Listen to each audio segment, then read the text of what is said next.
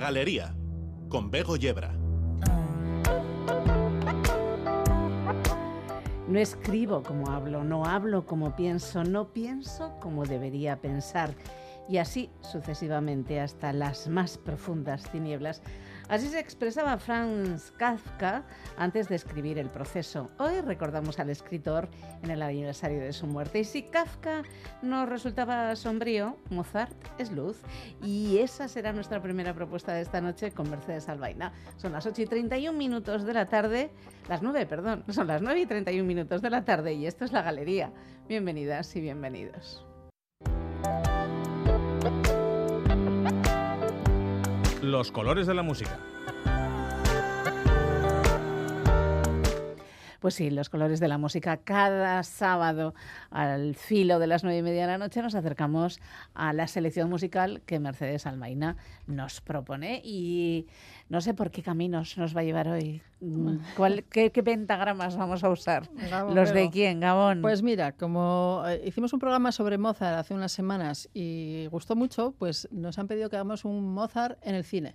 Ah, muy bien. Entonces, Con lo cual, pues Mamora va a estar encantado en la vida. Sí, por eso, que como sabemos que a tu jefe le gusta esto de la música del cine. Le encanta este la música del pues cine. Y mira que a Mozart se ha usado en el cine. Sí, muchísimo, muchísimo. Bueno, muchos clásicos, ¿no? Pero bueno, hoy vamos a dedicárselo a, Mozart. Entonces vamos a empezar, vamos a hacer, el, eh, vamos para la selección de la música, como toda es de Mozart, eh, hemos hecho una selección en base al orden cronológico de las películas ah, muy que bien. hemos elegido. Entonces empezamos con una película de 1967 que se llamó Elvira Madigan. Y esto ya da muchas pistas, supongo, a quien nos escucha, porque eh, en esta película, que era de Bo Widerberg, un cineasta sueco, eh, que se, em, bueno, hablaba de una historia real de una acróbata sueca que se fugó con un teniente del ejército que, había que desertó. Esto sucedió a finales del siglo XIX, es una historia real. Eh, y entonces, bueno, era una historia de amor imposible, puesto que él estaba casado, tenía hijos, ella era una acróbata de circo. Y entonces se fugaron a Dinamarca y, bueno, cuando se les acabaron las, las existencias, fueron al bosque, hicieron un último picnic y él le mató a ella y se suicidó. Él, bueno, un doble o, no sabemos si un asesinato y luego un suicidio. Pero bueno, en fin, eh, la película tiene una música. Bueno, este es uno de estos cineastas, como a veces Ingmar Bergman o Polanski, algunos de estos cineastas europeos, ¿no? que utilizan una música plácida, serena, muy equilibrada que contraste con las imágenes ¿no? violentas o con el contenido violento de las películas, ¿no? Entonces esto es, eh, bueno, pues perturba mucho quizá al espectador porque estamos, aunque seamos más visuales que auditivos en una película, ya pero estás pues escuchando, estás ahí, claro. Estás escuchando a la vez. Y es verdad que genera más tensión a veces, claro, porque se contradice, hay una contradicción entre nuestras percepciones, ¿no? La auditiva y la, y la visual. Y bueno, en este caso eh, vamos, vamos a escuchar el segundo movimiento de este concierto, es el concierto 21 en do mayor de Mozart para piano y orquesta y que a raíz de aquella película, fíjate, del año 1967, muchas veces en, en las carátulas de los discos pone Elvira Madigan. Entonces la gente se preguntaba si Elvira Madigan fue una novia de Mozart o algo así, ¿no? O un amante de Mozart o tal, o a quien se lo dedicó. Pues no, Elvira Madigan fue un personaje muy posterior a el fallecimiento de Mozart y eh, cogió, eh, bueno, pues se conoce a veces este concierto así por la película. Por la ¿eh? película. Entonces, bueno, vamos a escuchar el segundo movimiento y me gustaría que nos demos cuenta de una cosa que es el, un poco la polirritmia que hace Mozart a través de que cuando toca el pianista solo, una mano hace una subdivisión binaria, pam, pam, pam, pam, un, dos, un, dos, y la otra hace ternaria, un, dos, tres, un, dos, tres. Entonces hay siempre un pequeño desfase y cuando lo coge la orquesta lo mismo, una sección hace en subdivisión binaria y otra ternaria, ¿no? Y eso genera todavía más tensión también. sí, pero sin embargo eh, es, es, de una elegancia absoluta, ¿no? Es, es, una cosa, yo si me preguntaran una definición de la elegancia a través del sonido, diría siempre este segundo movimiento de este concierto 21 de Mozart, porque me parece extraordinario. Y la versión que vamos a escuchar es de María Joao Pires, eh, que ella es una mujer tan elegante en su actitud que bueno, increíble. Increíble.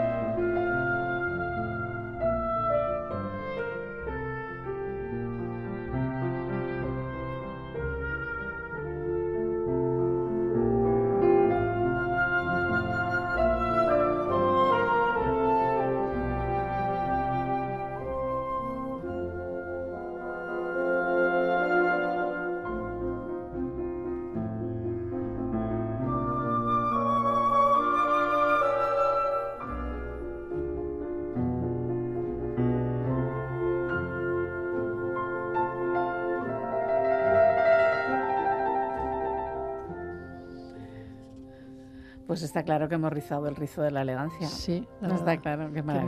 música. Esta música es Además es que María Olloa María toca es- bonito. Sí, entiende muy bien lo que quiere hacer. Yo creo que Sí. sabe muy bien lo que tiene que hacer, lo que Sí, sí, y lo entiende, ¿no?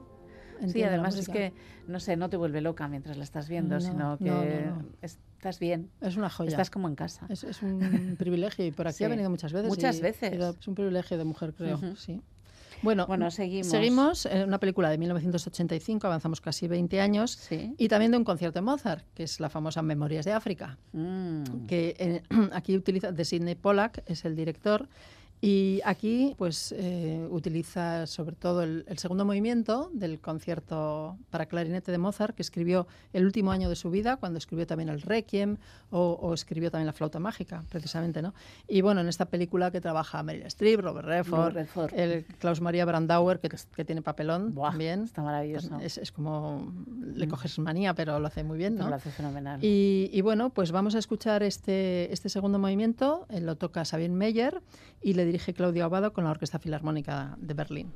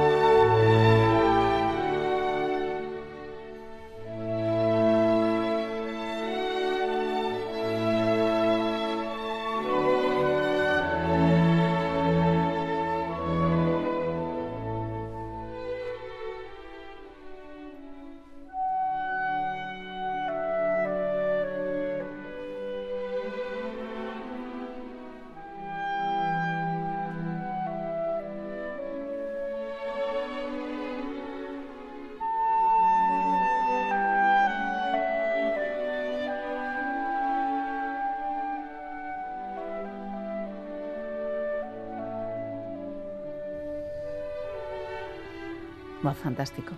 Fantástico, ¿no? Fantástica y fantástica la peli también. Sí, la peli también. Y de hecho la... Y de hecho no ha envejecido tan mal. No, y la banda sonora también es, es de John Barry. La, Sí. El resto de la banda sonora es muy buena. Y es muy buena, Es, es sí. buena banda sonora. Y bueno, pues escuchamos aquí en estas dos eh, obras de Mozart para solista y orquesta esa doble exposición de las ideas, ¿no? El- ese, ese juego entre el color de la orquesta y el color del solista, tan, bueno, tan bien hecho, ¿no? Y luego son dos movimientos lentos. Cualquier movimiento lento de cualquier concierto de Mozart es un placer Sí. la verdad. Eh, se te adapta el ritmo cardíaco a la música y es una música muy relajante. Vamos a, a seguir escuchando música instrumental y nos vamos un poquito más allá en el tiempo, estamos ya en 1990, con una película que se llamó La hoguera de las vanidades de Brian De Ah, Palma. sí. una película bueno que quizá no... no no cumplió las expectativas que se tenían sobre No. ella, ¿no? basada en, la- en- en la- en el libro de- del mismo título. La película era de Tom Hanks, eh, de Melanie Griffith, Bruce Willis, ¿eh? bueno, no sé si os acordáis, pero bueno, Sí, en esta sí. película, que la verdad es que el contenido es interesante, ¿no? Se relata, pues eso, la- esa hoguera de las vanidades que es el, el mundo el mundo occidental, ¿no? En este Sí. caso, pues Nueva York Nueva York, Y- bueno, y los negocios. ¿no? y los negocios y tal, ¿no? Bueno, pues aquí se utiliza a lo largo de la banda sonora varias cosas, pero una de la música que se utiliza es la pequeña serenata nocturna. Ay. Una cosa aparentemente humilde de Mozart, Sí. ¿no? Bueno, humilde no, pero eh, era una música que, que a veces se encargaban a los compositores que vivían en Viena, pues la gente no tanto de la aristocracia como ya la gente, pues las profesiones liberales, los comerciantes, todas esta- estas personas, estos burgueses o pequeño burgueses de la ciudad de Viena, que eran muy melómanos, que casi todos tocaban algún instrumento y que para una celebración pues encargaban música y tocaban esto, sobre todo en las tardes, noches del verano, ¿no? Por eso se llama serenata y además en este caso nocturna. Nocturna. Ves que además el título es precioso. El título es precioso, es sí. precioso. Bueno, pues esto en la hora de las vanidades.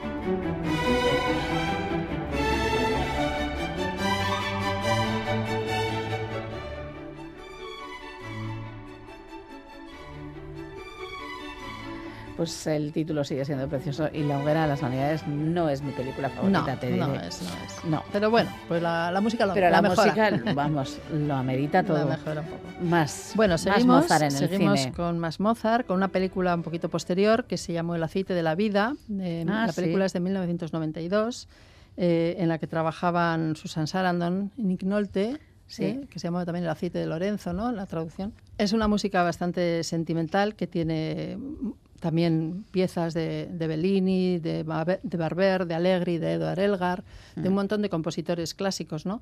Pero la pieza que tiene de Mozart es un motete que se llama A beber un corpus, Ah, sí, que es una música bueno, entrañable, en mi opinión, en su serenidad. eh, o sea, es, es conmovedora, pero es serena al mismo tiempo, ¿no? Y es una música que Mozart escribió también en aquel año en el que falleció, en 1791, que cómo era capaz de escribir esto, de escribir un requiem, de escribir la flauta mágica, el concierto para clarinete, Y estaba hecho polvo. y estaba hecho polvo, ¿no? Bueno, pues su Ave Verum Corpus es de, de ese año 1791.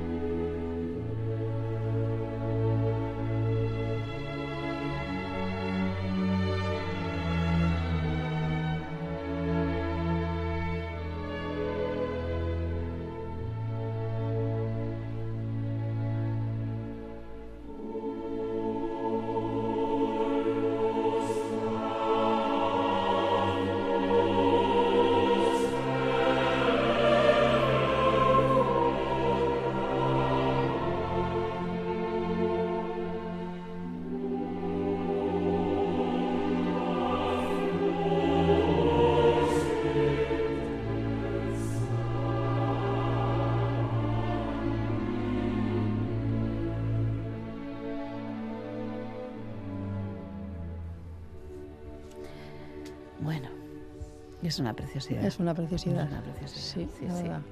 Bueno, pues vamos a seguir, vamos a, nos vamos otra vez a, bueno, nos vamos ahora a la, a la ópera Sí. y en una película que es dos años después de esta, eh, de 1994, que es Cadena Perpetua, que esta sí Ah, es una sí. estupendísima película, en mi opinión. Sí.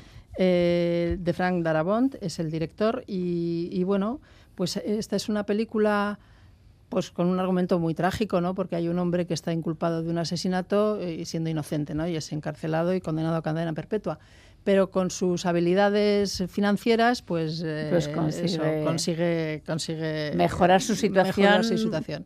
Bueno, y sobre todo distraer a aquel alcaide tan corrupto y ir poquito a poco, ¿verdad? Haciendo, Haciendo su túnel. Haciendo su tunelito y luego se escapa. Bueno, y hay un momento en el que él, claro, entra al despacho del alcaide, pues porque le está haciendo falsifica, falseando, vamos, las cuentas y tal, ¿no?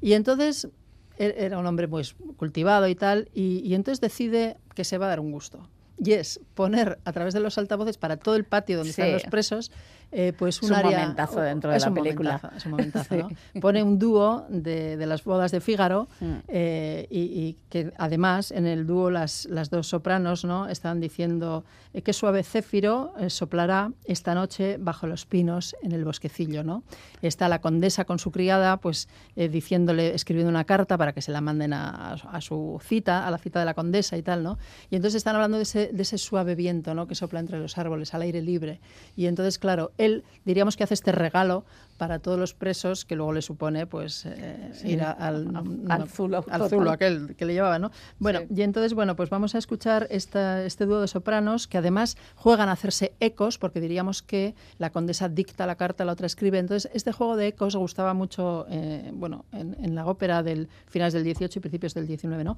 Y canta Kirite Kanagua y Lucía Pop, son las dos sopranos que cantan.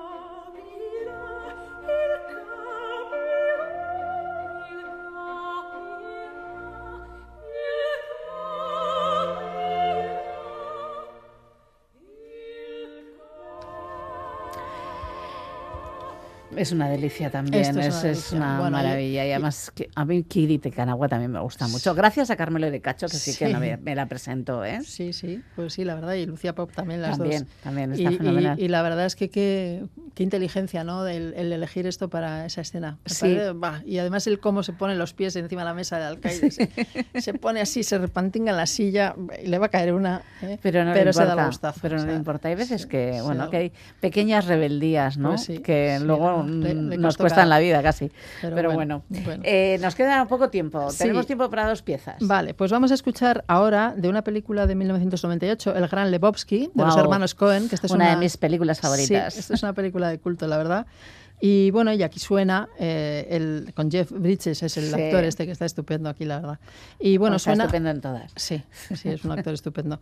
Suena el Lacrimosa del Requiem, también de este mismo 1791, eh, que, en la cual pues él no, vamos, no pudo concluir el Requiem, Mozart murió sin haberlo terminado, pero parece, según dice un poco la, la historia ¿no? y los musicógrafos, pues aquí es hasta donde él llegó. Escuchamos en este Lacrimosa a los violines hacer como una especie de suspiros, esos motivos breves de notas parece que son los suspiros. Bueno, y están, son el, el coro y la Orquesta Filarmónica de Viena, dirigidos por Karl Baum.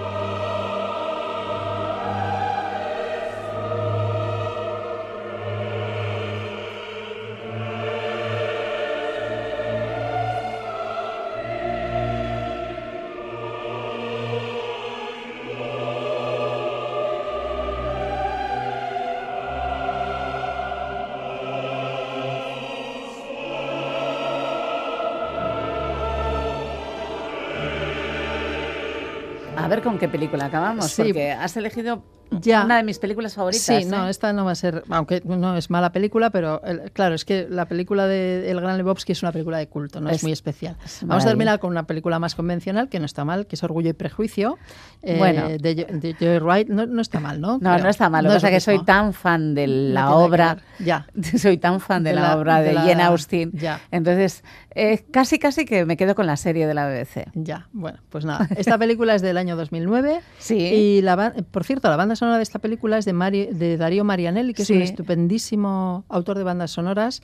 Eh, en, en la banda sonora original toca Yannick Thibaudet, que es un pianista francés estupendo, o sea que, que hay gusto también en la selección, ¿no? Pero suena, eh, en la película, suena algo de Mozart, también de las bodas de Fígaro, que es el Boy que sapete, que es el que canta Querubino, que es un criadillo eh, Ujú. que hay por ahí, que es, es un adolescente, ¿no? Y representa un adolescente que está naciendo al amor y no sabe qué es el amor. Le pregunta a las mujeres, ¿qué es el amor? Es esto que me da temblores, que a veces tengo frío, a veces tengo calor, a veces me agobio, a veces estoy plácido. ¿eh? ¿Qué es el amor? ¿no? Y entonces, bueno, le- el área de, de Mozart lo canta Teresa Berganza, en este caso, extraordinaria, mecha soprano.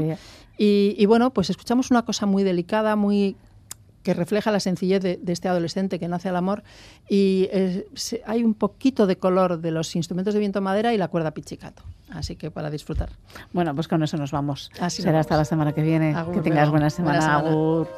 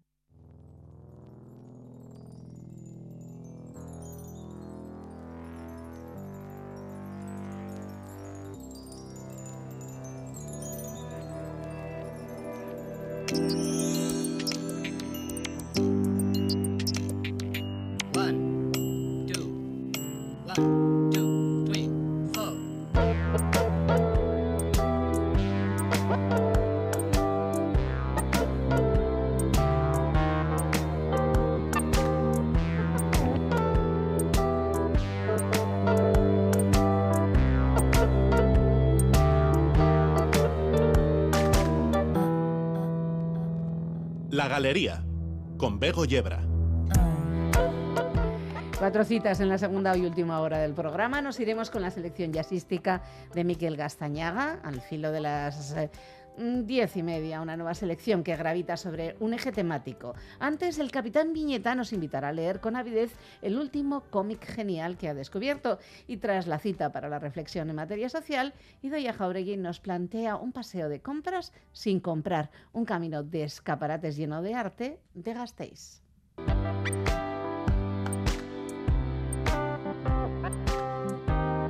La Galería, Territorio Social. 16 minutos casi de la noche, tiempo para la reflexión con las organizaciones que conforman la coordinadora de ONGs de Euskadi. Hoy la voz la pone Susana Mateo, que es coordinadora de proyectos de cooperación de Zabalqueta. Desde el año pasado en las poblaciones del Pacífico Norte colombiano se viene sufriendo un deterioro de las condiciones humanitarias. A la fecha, en esta región frontera con Panamá, 5.000 personas de las comunidades indígenas padecen afectaciones por confinamiento y otras 1.400 sufren restricciones de tránsito. Además, se han registrado amenazas colectivas e individuales contra la población indígena, como son la instalación de minas antipersonas, las limitaciones de circulación sobre los ríos y territorios, la imposición de paros armados y los enfrentamientos entre diferentes grupos armados. Como resultado de estas dinámicas se han observado impactos humanitarios, especialmente en mujeres, niños, niñas y adolescentes por reclutamiento forzado, uso y utilización de menores y jóvenes de comunidades indígenas y el registro de casos de violencias basadas en género, violencia sexual, matrimonio infantil, embarazos en menores de 14 años y afectaciones en la salud mental. Adicional a todo esto existe además la propensión a desastres naturales en ese territorio, que en el caso de Bahía Solano agravan las necesidades de la población rural. El confinamiento forzado, las intimidaciones y los homicidios siguen siendo los hechos victimizantes más utilizados contra las poblaciones indígenas en Veras, quienes muy empobrecidas además ven vulnerados sus derechos a la vida, la libertad, la dignidad, la igualdad, el arraigo, el desarrollo y a su libre movilidad por todo el territorio. Las alcaldías de este lugar manifiestan tener una baja capacidad presupuestal para enfrentar las diferentes crisis humanitarias tan recurrentes. A nivel departamental y nacional se vienen observando significativos retrasos en las capacidades de respuesta. Desde Zabalqueta en Euskadi apostamos por la atención y protección por presencia a los grupos más vulnerables de la población indígena y afrodescendiente en este territorio, a favor de proteger sus vidas el legado de su cultura, educación y formas de vida tradicionales que son patrimonio de toda la humanidad.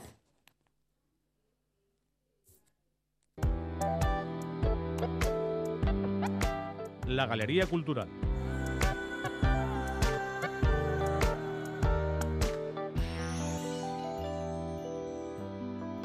Tercera edición del festival In Situ Art en Gasteiz. In Situ Art es otro modo de ver arte en un museo, en una galería, en tu propia casa o, por qué no, como invita el festival In Situ Art en escaparates comerciales. Es otro modo, como decimos, de ver y disfrutar el arte. Yone Estivariz Urraca, ¿qué tal estamos? Hola, buenas. Pues bien, aquí.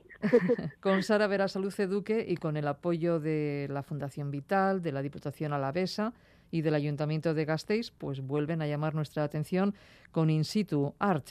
Y nos gustaría saber, eh, en primer lugar, eh, cómo funciona este In situ art, porque claro, hay que poner de acuerdo a artistas y a establecimientos.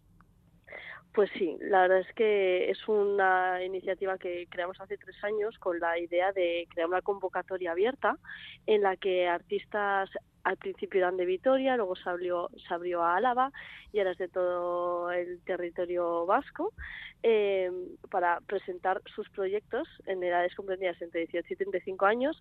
A través de este concurso, pues bueno, se seleccionaban, un jurado seleccionaba 10 proyectos que exponían en 10 comercios. Los comercios los elegimos nosotras porque vamos un poco viendo también el escaparate, también el comercio local y bueno, pues también a el grado de participación que, que, que quieren y demás. Y luego luego ya les ponemos en contacto tanto a artistas como a comercio para que ya encuentren ese, ese equilibrio y esa convivencia entre el arte y, lo, que, lo que el comercio vende. O sea, los comercios son elegidos por ustedes, por las organizadoras y los mm. artistas y las artistas por ese ese jurado, ¿no? Hay un, eh, un jurado compuesto por eh, algunas personas. Sí, este año por Irene Inchausti, Usue Ruiz Aurcante y por Íñigo Arregui. Artistas que eligen a otros artistas para esta, para esta convocatoria. Claro, los escaparates tampoco son iguales, ¿no? Eh, son de diferentes establecimientos y supongo que tienen medidas diferentes y estilos diferentes. Eso es, intentamos que cada, cada comercio también eh, sea diferente entre sí y que pues que también lo que vende o lo que o, la si el producto que sea como, como diferente y también sobre todo que, que sea local. No son comercios que pertenecen a cadenas eh, mayores, ¿no? ¿De qué tipo? ¿De alimentación? ¿De, de vestir? Pues hay de todo. Tenemos entre de una reprografía, tenemos eh, una cafesla brasileña de café, también tenemos ropa de hombre, eh, hasta una cuchillería, que es igual uno de los comercios más antiguos de Vitoria. Pues bueno, un poquito de todo, sí, la verdad es que año tras año vamos eh, cambiando un poco también de, tipo de productos y de, y de escaparates. Este año, por ejemplo, tiene unos escaparates muy grandes, entonces también ha sido como un handicap adaptar una obra a un escaparate grande. Claro, porque la obra te condiciona con, eh, con las dimensiones del escaparate. ¿Quién une artista-establecimiento? ¿Cómo se hace la conexión? Una vez que las, los artistas presentan sus propuestas, también nosotros siempre decimos que, que manden la propuesta un poco con, una idea de comercio, es decir, nosotros ya publicamos los comercios que van a participar antes para que artistas puedan ver un poco en qué comercio se podría adaptar mejor su obra y que eh, em, ya su obra esté como un poco en la línea de, ese comercio. Entonces, una vez que se selecciona, el jurado selecciona esos 10 comercios, ya eh, directamente es como em, coge un poco el, el, estilo de la, del artista con, con, el comercio, lo que más, eh, sí, lo que más conviva, lo que más es tenga. Mm. Hagamos, eh, pongamos ojos a, este programa de radio, a esta galería, Yone, mm. y de su mano vamos a intentar visualizar eh, esas obras en esos comercios. ¿Por mm. dónde empezaríamos el itinerario? Podríamos empezar por eh, Sistemas Arco con María Hernández. Luego podríamos ir a Optical Izardui, que hay un colectivo que están Alba, Yamaya, Julia y Unai. Eh, luego podríamos ir a Cafés La Brasileña con Alba Tojo. Continuar con Érase una vez, que está Unai. Unai Alba, Álvarez, sí. Luego podríamos ir también a una tienda de ropa de hombres, a Dicho Ochoa, eh, a Sombreros Albero, que también es otra tienda bastante antigua, a Dicho Ochoa está eh, Ainhoa y en Sombreros Albero está Miquel Erquiaga, eh, Cuchillerías Ferreiro con con Lucía Jayo. En eh, todo caso, tenemos en su página web toda la información, ¿no? Incluso, además, un itinerario para facilitarnos ese paseo, ¿no? Entre establecimientos. Eso es, eso es. Sí, mm, siempre intentamos hacer alguna algún itinerario un poco participativo o crear un, un mapa así un poco más eh, sacado un poco más inusual y en este caso es una 3 que tú lo puedes montar y hacer una caja porque el tema de este año también va un poco en torno a la mudanza, a, pues a, mudar también los comercios, a ese, esa tarea que igual puede ser a veces un poco complicada pero que, que a la vez también es un poco de limpieza y de, de, purificación interna. Entonces, bueno, pues, pues en ese sentido nuestro mapa también se transforma en una caja.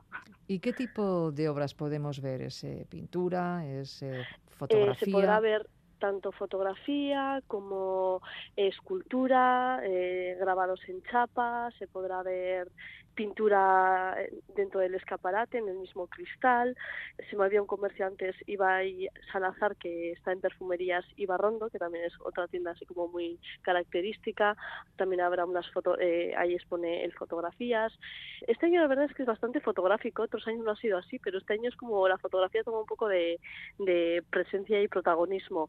Luego también eh, hay unos eh, atrapasueños hechos con cartón piedra, bueno, un poco, eh, sí, unas obras no, no tradicionales. Y para la colocación de estas obras en el escaparate hay un tipo eh, no sé, de recomendación, asesoramiento, consejo para situarlo de una manera o de otra? ¿Quién decide cómo, cómo se coloca la obra? Pues ellos nos proponen también, o sea, nos mandan sus propuestas y demás y luego siempre les damos un poco de, libertad para que hablen también con el comercio y puedan decidir a ver en qué, cómo, cómo cómo colocarlo lo mejor posible para que los dos productos convivan. Eh, es verdad que el primer año nosotros estuvimos montando todos los escaparates y, y este año, o sea, y desde el año pasado también entendemos que es una tarea, nosotros vamos a estar ahí siempre apoyando y de hecho solemos estar en los días del montaje, nos solemos pasar por todos ellos, pero al final también que, que cada una y cada uno pueda colocar su obra como a, él, a ella o a él le gustaría, pues creo que tiene como esa parte de personal, ¿no? Entonces nosotros eh, lo que hacemos sí que es dar una ayuda económica, que son 100 euros, para que sean gastos de material, de producción y, demás, y honorarios, para que también ese día de montaje, pues bueno, tengan esa posibilidad pues de, por lo menos... Eh, el material pues, ser pagado su, su tiempo de dedicación, básicamente. Y suponemos también que, que, es buena la colaboración entre establecimiento y artista, ¿no? Para que los dos eh, compaginen sus, sus intereses. Sí, sí, la verdad es que cada año nos sorprende más la, el nivel de empatía también de los comercios con, con las y los artistas, sobre todo, eh, y el grado de implicación, porque a veces también nos sorprende luego como en los Instagrams de los comercios sale ahí como el, pues bueno, que, como se, se expone también esa obra, ¿no? Y como, pues bueno, pues de, de alguna manera también el, el que les hace, les hace mucha ilusión también participar. La, la obra que se, que se ve en estos escaparates está a la venta? También está a la venta. Eh, eso ya es como una, o sea, no es que promocionemos eso, pero bueno, como eh, cualquier persona interesada podría contactar con, con, las y los autores de cada obra, porque en la página web también están sus, sus contactos, su Instagram o sus páginas web, entonces también hay como esa, esa cercanía, ¿no? ese acercamiento de, de, alguien que pueda estar interesada en, en comprar la obra. La exposición estará abierta, suponemos, claro, en horario comercial, ¿no? Eso es. En mm. horario comercial hasta finales de junio, como decíamos, hay un mm. itinerario también para visitar esta muestra de arte colocada en esta decena de tiendas. Y hay un pasaporte, que es una especie de salvoconducto para entrar. lo, hemos creado como una manera de hacer un recorrido, es decir, una vez que recorres todos los comercios y, y los comercios te sellan ese pasaporte, eh, como si fueras de viaje, pues entras en el sorteo de 50 euros eh, en cualquiera de los comercios, eh, puedes elegir un comercio si te toca y, y gastarte los, los, 50 euros en ese comercio. De alguna manera también es un incentivo para el comercio que pueda, pues, que participa también y de alguna manera pues eh, que alguien haga un consumo en, en ese lugar y, y también bueno pues eh, pues para cualquier mm, persona que, que visite tanto la ciudad como que resida aquí y que quiera hacerlo pues también ese, ese esa mm, práctica de juego no sí que es verdad voy, a hacer que es que nunca lo decimos pero una vez que sellas el pasaporte habría que hacer una foto y mandarlo a, al Instagram o al correo de, de nuestro festival. El Instagram es InSituartFest y el, el, eh, el, eh, el mail es info insituartfest.gmail.com. O sea que cualquiera de las dos opciones, con una foto, estaría ya sellado y validado el, el pasaporte. Es un poco crear comunidad, ¿no? Eso es, eso es. Además de esta exposición, In situ Arte Festival, eh, hay otras actividades como mm. las que realizaron ayer y hoy este mismo sábado en, en Murguía, Irene Zotola, y, y también hay mm. otras actividades, pero, pero que se anuncian ya para, para otoño. Sí, eh, ayer tuvimos la gran suerte de contar con la presencia de, de Irene Zotola, que nos habló eh, sobre su caja vacía también y un poco su proceso creativo. Y, y hoy eh, estamos en medio de, de, este taller también de experimentación y, y creación con, con, diferentes técnicas analógicas. Uh -huh. ¿Y en noviembre? Y en noviembre eh, vendrá Bego Antón con Sabina Urraca para, para dar un taller sobre un poco un, un libro que han colaborado juntas que se llama Cha Cha Cha y bueno pues un poquito eh, esa, esa parte también de editorial que ya vino Laura Carrasco Sabela con, con Carlota Visier estuvieron dando también otro taller un poco entre la palabra escrita y, y un poco el tema de, de edición y, y, de su editorial Comisura. Diferentes vertientes de este Mm, festival, que la parte más familiar. Eso, Eso sí. es la parte más visible de este festival In situ Art eh, Festival, son esas, eh, esos escaparates que ofrecen Mm. eh, obra de, de arte, una, una unión entre tiendas, comercios y, y artistas para presentar el arte de otra manera. Durante todo el mes de junio en una decena de establecimientos de, de Gasteiz. Jone Estivaliz Urraca, mucha suerte con todo. Agur. Un placer. Agur, Agur. agur. Territorio cómic. Pues sí, un día más el territorio cómic se cuela en la galería, en su espacio favorito, para contarnos un cómic, pues la verdad es que es una preciosura y además multiplicado por como cinco, ¿no? ¿Cómo Muy- es esto? muy buena Iñaki descripción. Calvo, Capitán Miñequeta, ¿cómo estás? Muy bien, Bego, muy bien. Aquí ya sabes, siempre que estoy contigo y hablando de cómic, pues magníficamente. Pues claro que sí. Y si además has leído un cómic tan preciosísimo como gustado, este, me ha eh, encantado. Te ha gustado, te ha Me ha gustado. encantado. Muy bien. Pues sí, eh, has dicho que por cinco, ¿por qué? Pues lo vamos a explicar enseguida. El título del cómic es Ellas iban sin sombrero. E inmediatamente, pues más de una y de dos personas que nos estén escuchando dirán, uy, pues van a hablar de las sin sombrero que fue un movimiento allá por los años 20, 30, Ujú. eh, ligado a la generación del 27, de una serie de mujeres que en aquella España, ay que España, se quitaron el sombrero, nunca mejor dicho, y se llevaron muchas críticas porque las llamaban de todo por la Bueno, calle y alguna pedrada. y alguna pedrada. Eh, eran intelectuales, eran artistas y, y quisieron quitarse, yo no sé si un poco pues la caspa que había en aquel, en aquel país tan, tan cuadrado y tan oscuro, eh, que bueno, en esa época, en esa época previa a la República empezaba Pues un poco a... una ebullición Exactamente, una ebullición cultural, ahí están los nombres de Buñuel, de Dalí, de Alberti, de Picasso, bueno, y, Y de ellas. y una serie de mujeres, porque todo lo hablamos en nombres de hombres y quedan ellas ahí en un segundo plano o ignoradas por completo.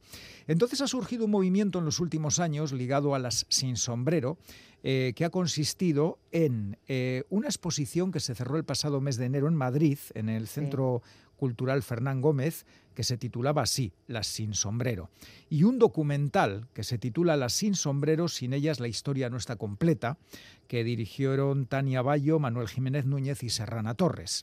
Todo esto eh, se completa con un cómic, que siempre viene muy bien. Pues claro que ¿eh? sí. El noveno arte siempre viene en ayuda de las causas que merece la pena defender. Y además es el que te quedas luego en casa. Pues sí, la verdad es el que guardas y de vez en cuando repasas, lo repasas mucho más que un libro, porque es. un libro al final dices, ¿dónde estaba aquello que me llamó la atención? Y en el cómic pasas una página, pasas otra y te encuentras pues con una viñeta que siempre te llama la atención.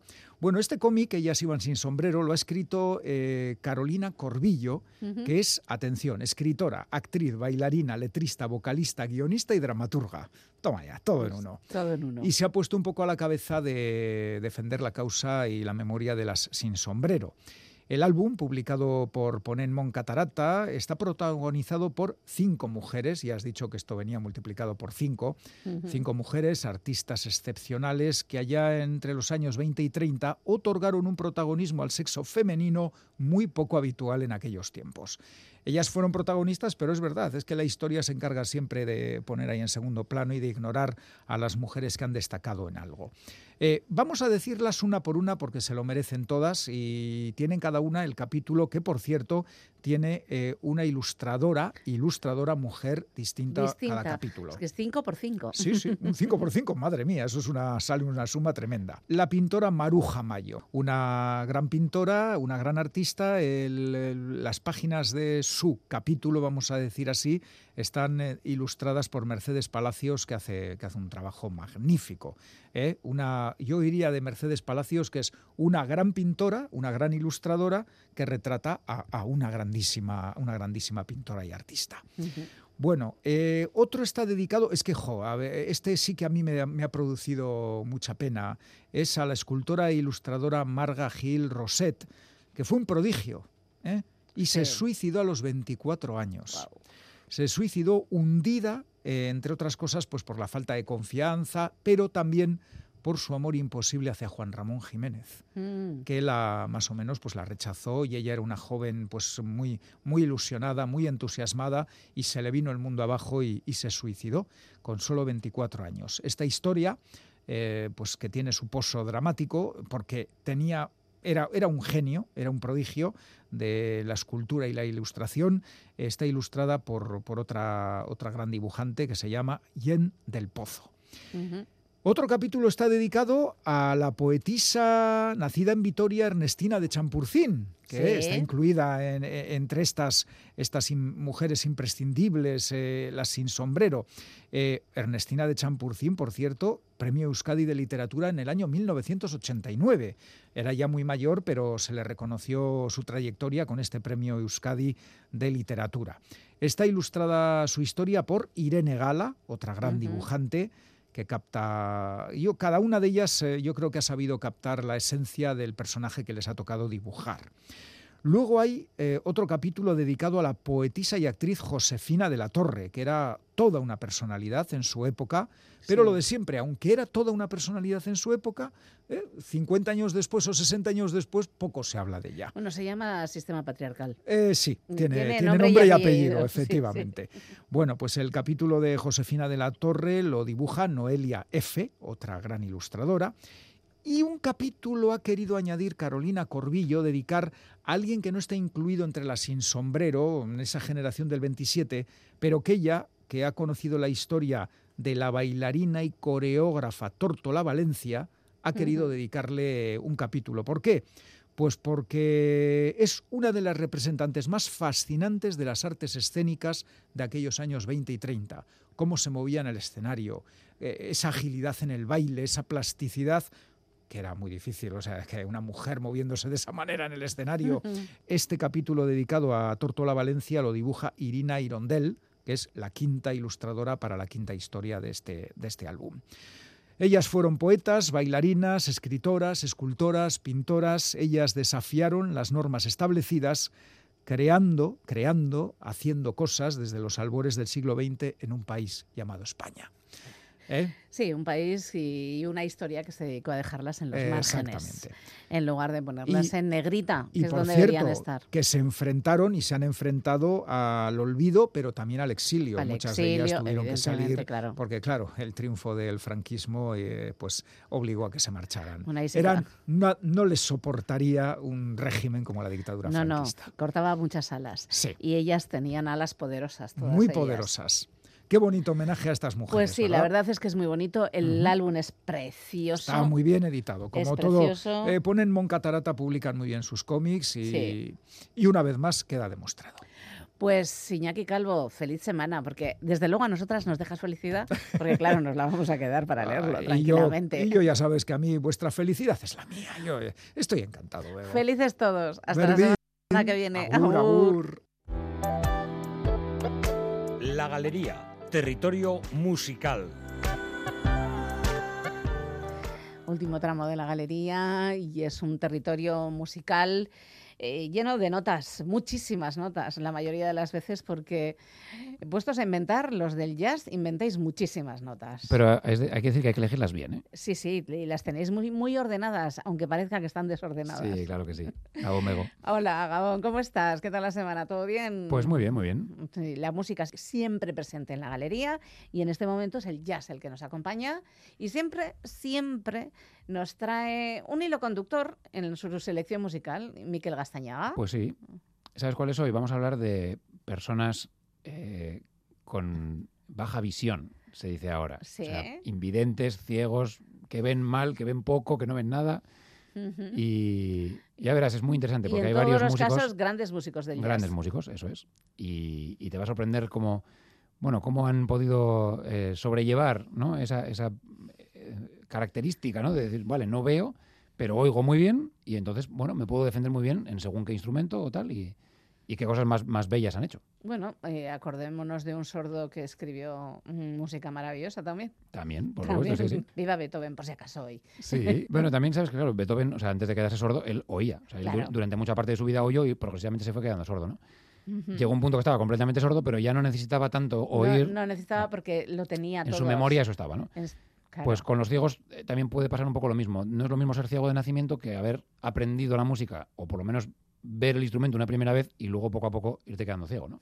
O ver Y cada vez luego peor. ser un genio y ser capaz de... Eso, y de siendo- sobreponerte a eso y más, claro. Claro, claro. Vale, pues empezamos con el- la primera persona, Sí, que es gran Ro- músico del jazz. Roland Kirk. Roland Kirk, eh, saxofonista y flautista, bueno, multiinstrumentista. Este se hizo famoso porque tocaba varios saxos a la vez. En muchas portadas de discos y muchas Ah, fotos ¿en sale. serio? Sí, sí, completamente en serio. Sí, sí, sale tocando varios saxos a la vez. Es una cosa increíble. Y compuso esta canción que se llama eh, Serenade to a Cuckoo, o sea, serenata para un cuco, para un, un Un pajarito, ¿no? El, el del reloj. Vale, pues Sí. la canción ya va a empezar en la intro con el, el reloj de cuco, el sonido de cucu, cucu. Ah, ya ¿vale? Vamos a escuchar es. eso. Y bueno, esto estaba en un disco eh, que se llama I Talk with the Spirits, o sea, yo, yo hablo con los fantasmas o hablo con los espíritus. Y él en ese disco solamente toca flautas. O sea, él también sabía tocar saxos, pero en, en este disco concretamente solamente flautas. Él influyó mucho en Ian Anderson de Jethro Tull, si te acuerdas, Sí. también flautista, pues incluso este mismo tema, el del cuco, lo grabó también Ian Anderson Sí, es que posteriormente por eso. eh, tres años más tarde en otro disco.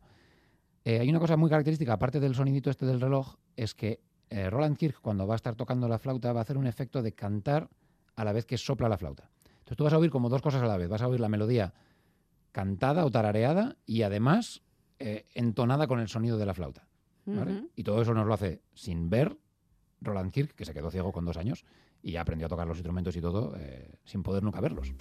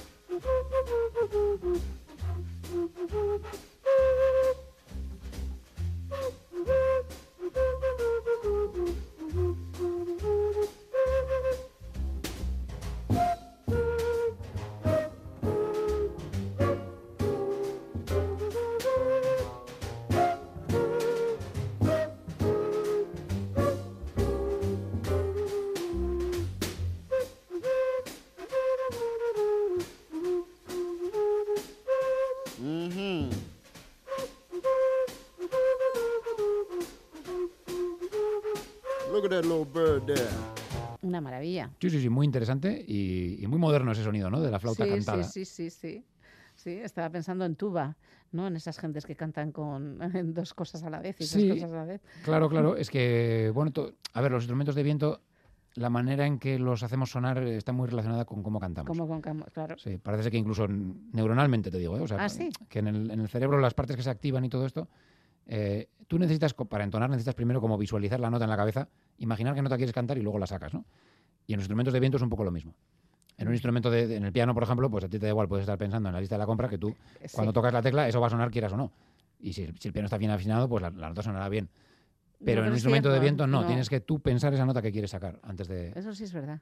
Y entonces al cantar y a la vez soplar, o sea, pues estás haciendo las dos cosas a la vez, ¿no? Una exchistularidad fe de eso.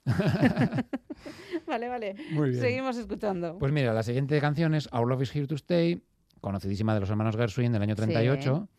Nos la va a interpretar Diane Shore. Eh, ella tiene 69 años y hoy en día sigue, sigue activa. Esto es de un disco que se llama Love Songs, Canciones de Amor, del año 93. O sea, ya es un disco que peina canas, pero vamos, eh, si- sigue estando vigente y sigue siendo bonito.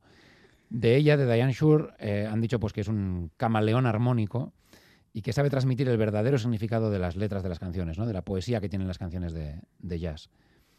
Ella, eh, pues que también es ciega, mm, se dedica a hacer conciertos, vamos a decir, normales, conciertos para cualquier público y demás, pero también hace conciertos benéficos y entre estos tipos de conciertos benéficos, eh, últimamente está haciendo unos conciertos que se llaman Concert in the Dark, concierto a oscuras, en la que el público está completamente a oscuras. O sea, todo el mundo está a oscuras, todo el mundo está ciego dentro del concierto. Y entonces ya empiezas a sentir las cosas de otra manera. Entonces escucha- sentimos todos más o menos lo mismo, ¿no? Claro, y estamos como más conectados con ella, ¿no? Ella dice, bueno, si yo toco a ciegas, pues vosotros escucháis a ciegas también, ¿no? Y aquí vamos todos a ciegas.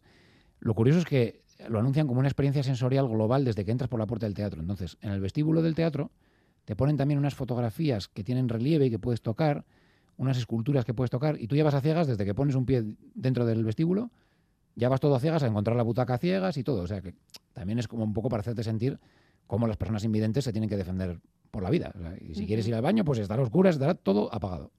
Diane Shore.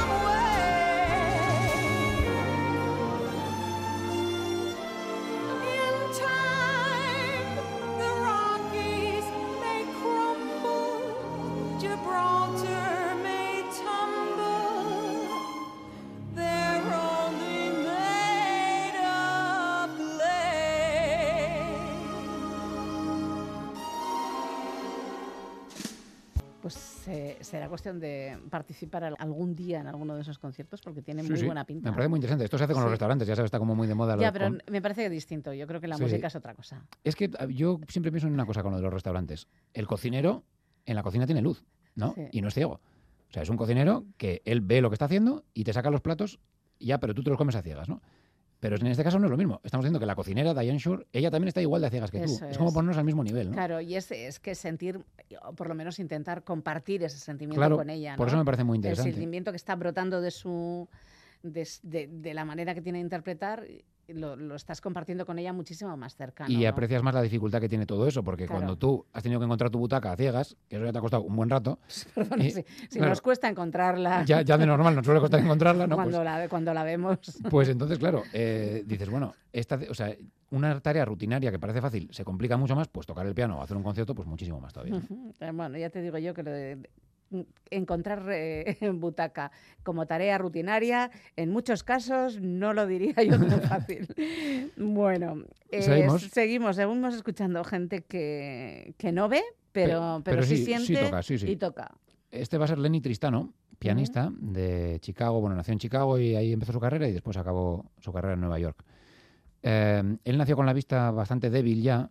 Parece ser que esto era debido a que hubo una pandemia de gripe hace ahora justo un siglo y su madre embarazada pilló esa gripe, se contagió y La del 18.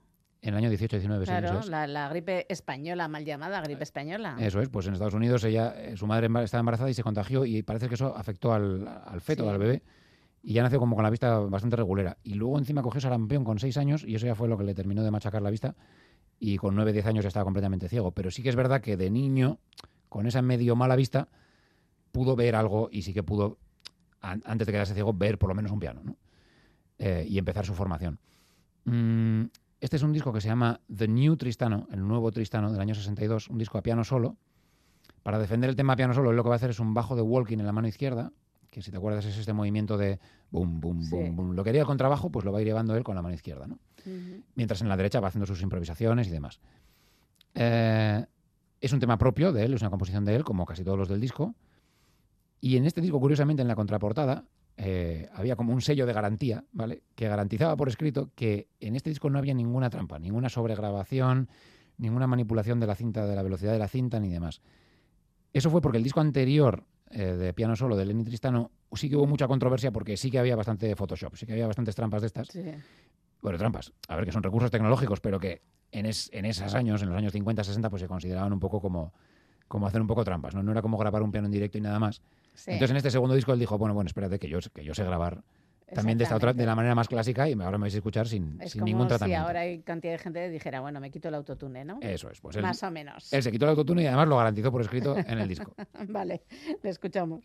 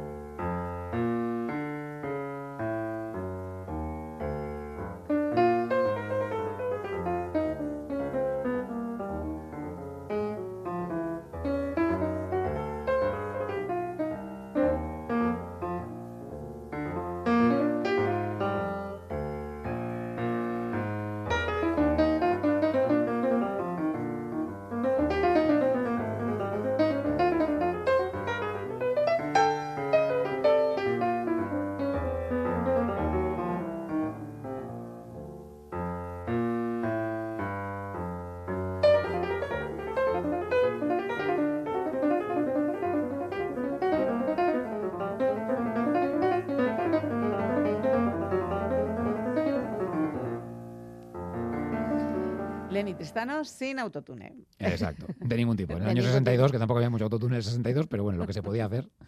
Bueno, pues él, él lo dejó de hacer para que todo el mundo descubriera su inmenso talento. Eso es. y seguimos con gente que no ve. Pues eso es, el siguiente es Ray Charles, tocando un tema de los hermanos Gershwin, de Man I Love, Sí. en un disco que se llamó Genius After Hours. Le llamaban el genio, ¿no? Genius a Ray Charles.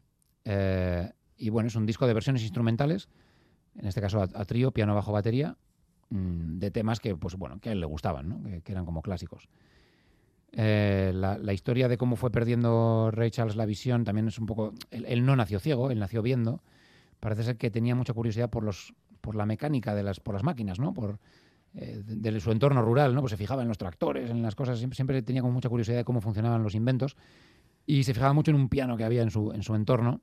Eh, había un pianista allí que tocaba boogie boogie y tal, y, y pues bueno, él, él iba siempre por la curiosidad de que él quería ver el mecanismo del piano. O sea, él no estaba tan interesado por la música, sino, Sino por, por, a ver cómo sonaba aquello. ¿Por qué sonaba ¿Por qué aquello? sonaba? La magia de que hay un tío moviendo los dedos y de repente suenan cosas, ¿no? Pero eso porque dentro de la máquina pues hay, hay un mecanismo moviendo los martillos y golpeando las cuerdas y demás, ¿no?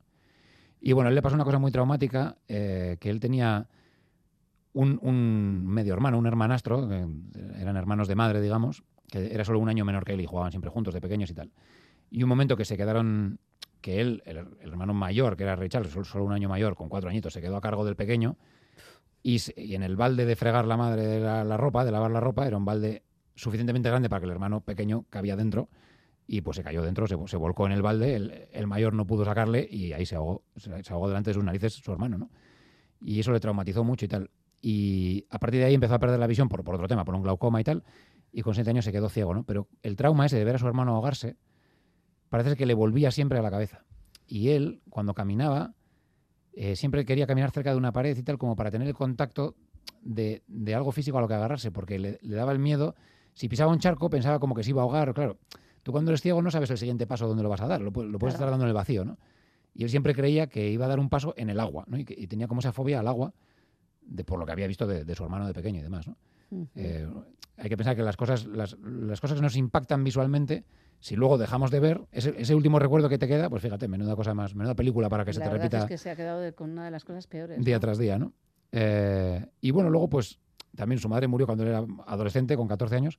Entonces a partir de ahí tuvo que valerse por sí mismo y siempre le hemos visto a Ray Charles sin, sin un perro guía, sin un bastón, sin nada, ¿no? O sea, y, y él sabía todo, pues leer en braille, contar dinero, moverse, de viajar de gira, ir a hoteles, lo que fuera, eh, como, como cualquier otra persona, pues porque había tenido que aprender a, a valerse por sí mismo. Y eso se ve muy bien en la película eh, Ray, la película con Jamie Foxx, si te acuerdas que Sí. ganó el Oscar al mejor actor.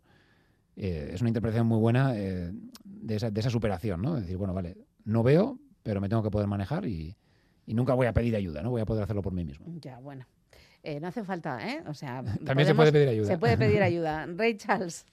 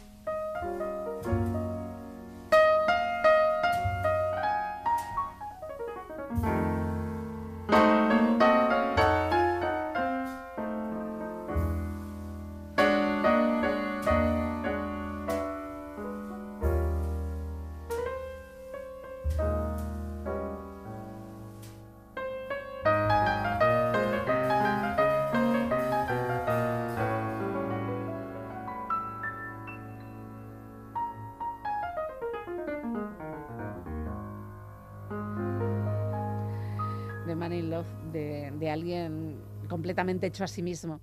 Sí, ¿no? Ese, eso es. ese tipo de actitud que está bien, ¿no? Que también está muy bien, pero no pasa nada por pedir ayuda, sino todo lo contrario, ¿no? Sí, yo me acuerdo mucho de en los años 80 había una eh, una serie de televisión, era bueno, era un programa para niños, supuestamente niños y adolescentes, que decía con solo no puedes con amigos, sí. Sí, claro, hay Pues- que, Pues venga. hay que pedir ayuda, por supuesto. Pero él, él siempre como que quería eso, lo de valerse por sí mismo, ¿no? Parece que, es que su madre se lo había inculcado mucho, siempre como que le echaba la bronca, ¿no? De, mira, tú vas a estar solo en el mundo porque yo no voy a estar siempre a tu lado, no tienes a nadie más y, oh, mira, Muévete, ponte las pilas. tienes ¿no? que ponerte las pilas, ¿no? Vale. Y eso pues bueno, eh, ponernos las pilas nos las tenemos que poner todos, Todos, todos los todos días. todas, así que ánimo todos y todas. Eh, nos vamos, ¿y nos vamos con quién? Pues mira, terminamos eh, pues con otro estándar, la canción There is no greater love, y nos la va a cantar Al Hitler.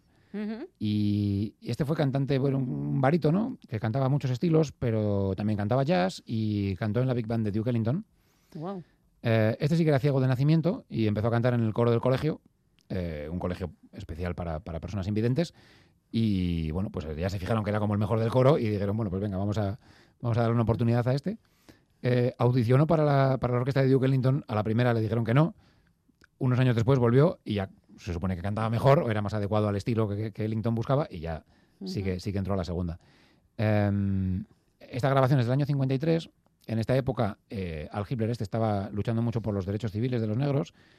Eh, te, te lo imaginas, ciego, metido en las manifestaciones, ahí a bronca con la policía, persecuciones, tal. Y oye, se defendía también muy bien. Eh, fue detenido un par de veces, parece ser que. Le- ser claro, le- que le- igual le dejaron solo. le dejaron solo los, los demás compañeros, pero, pero sí, sí, él estaba ahí en la lucha y, y como uno más, como uno más totalmente. Eh, es verdad que hubo un momento que por esa lucha política, ¿no? por esa implicación, eh, muchas compañías discográficas le, le querían un poco como dejar de lado, ¿no? No, no querían contratarle. Y al final fue Sinatra, curiosamente, el que le, el que le apoyó, el que lo rescató y, y le dio una oportunidad. Y luego es verdad que era una persona muy, muy valorada por el gremio de los músicos, ¿no? por los compañeros.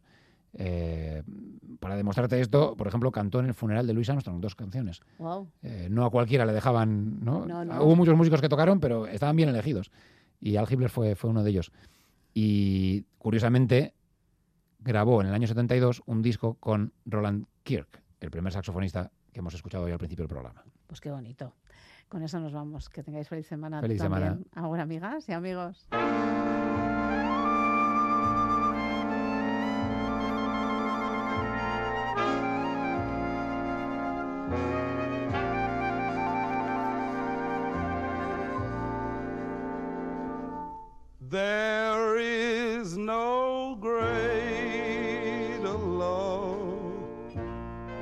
Than what I feel for you. No greater love, no heart so true. There is no greater thrill than what you bring to me.